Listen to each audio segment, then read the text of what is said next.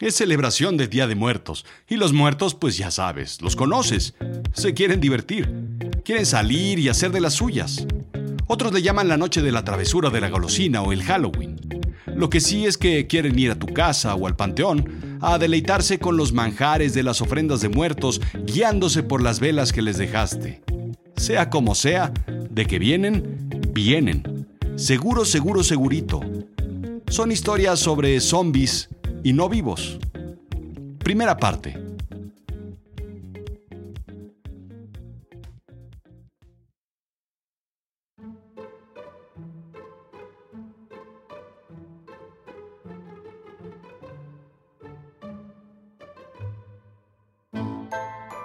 Las criaturas de la noche se disponen a salir.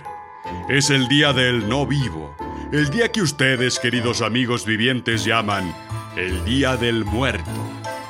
Para nosotros los del más allá simplemente le llamamos cualquier noche. Esta será una noche para recordar. La noche en que los mausoleos abrirán sus puertas. La noche en que las pesadas lápidas de piedra y mármol se moverán para dejar salir a los vivos. La noche en que el húmedo lodo del panteón deje al descubierto los viejos ataúdes donde reposan los putrefactos cuerpos de los que alguna vez llamaste seres queridos. Querrán explicarlo con una lluvia ácida que hace que revivan o un virus genéticamente diseñado para que la muerte no alcance a los vivos. Pero sabes, se trata simplemente de una noche mágica de la noche más mágica del año, la fiesta de los cadáveres. Así es que conforme las manecillas del reloj marcan el tiempo de la oscuridad y el puente se entreteje para que las almas del más allá crucen y se posen nuevamente en el interior de los infectos y descompuestos cuerpos, dando cabida a movimientos torpes, pero certeros los no vivos salen, son deslumbrados por la luz de la luna, limpiándose los ojos del cieno que los cubría, escupiendo alguno que otro gusano y bicho que había echado raíz en su interior. Las criaturas comienzan a reacomodar sus torcidos huesos al tiempo que sacuden desempolvando las mejores prendas que alguna vez tuvieron cuando vivos y que hoy simplemente son guiñapos viejos, pero que le sientan muy, muy bien. Resta seguir al no muerto de enfrente, como si pareciera que sabe a dónde va. Hordas de pútridos se aglomeran por todos lados, andando hacia una misma dirección y un mismo objetivo. Balsar toda la noche mientras la oscuridad de la noche los puede resguardar al tiempo que disfrutan de escarlatas ponches y mezclas que se escurren por sus rotas tráqueas y se chorrean por los múltiples agujeros de sus rancias heridas. ¿Sabe? Pobres criaturas de la noche. Tienen mala fama. Si tan solo pudieran ser libres de ir y venir a gozar y disfrutar sus íntimos placeres carnales que disfrutaban de vivos, no tendrían que perseguir y morder a hombres que los acechan con antorchas. Tal vez algún día los vivos logren llegar a ser tan civilizados como los muertos. ¿No lo cree?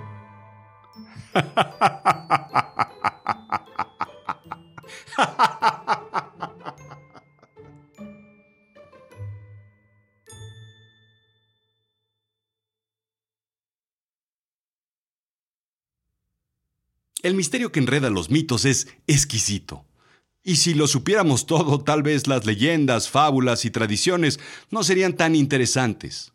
La palabra zombie parece venir de lenguas africanas del oeste, donde nzumbi significa cuerpo en mitsongo, el lenguaje de Gabón. Nzambi significa espíritu de una persona muerta, en lenguaje congo. Esas regiones, indica la BBC, fueron explotadas por países europeos llevando esclavos a las nuevas tierras, no sin antes obligarles a convertirse al catolicismo. Las costumbres arraigadas fueron combinándose hasta ser religiones sintéticas mezclando elementos de diferentes orígenes. Me intrigan mucho las películas de zombies. Las veo aunque no soy de aquellos que por nada en el mundo se las pierden. Me entusiasma sobre todo cómo nacen. Bueno, cómo se convierten en zombies, porque si no están vivos, pues, pues no nacen, ¿no crees? Me gusta el concepto del miedo que radica no necesariamente en que un ser cuasi putrefacto llegue y te muerda la cabeza para devorar tus sesos. Que dicho sea de paso, no creo que hoy en día puedan comer mucho, porque la cabeza de la gente, pues, pues así como que, así como que no está muy llena.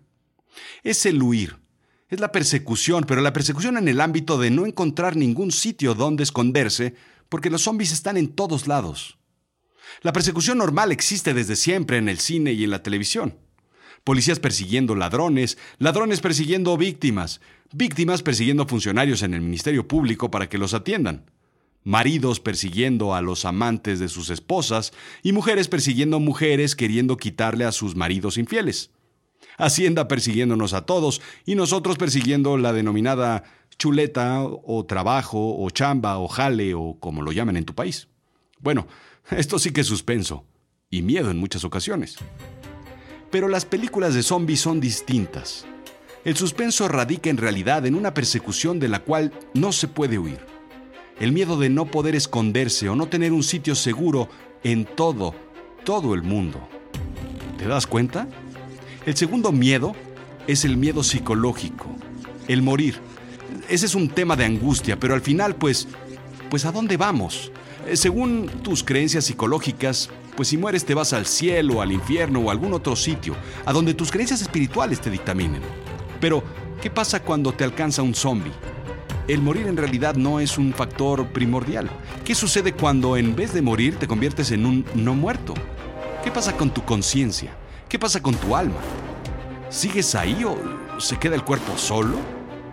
¿Estás atrapado en una especie de modo avión, sin comunicación al exterior y sin intereses o sentimientos, pero eso sí con mucha hambre? ¿Conciencia a medias y, ganas de, de munchis y hambre? ¿Lento porque te mata el dolor de cabeza o por qué vas lento? ¿Mucho calor? ¿Por eso los zombies se quitan los harapos? ¿Sed insaciable? ¿Por eso quieren sangre? Es como estar crudo, con una resaca eterna entonces.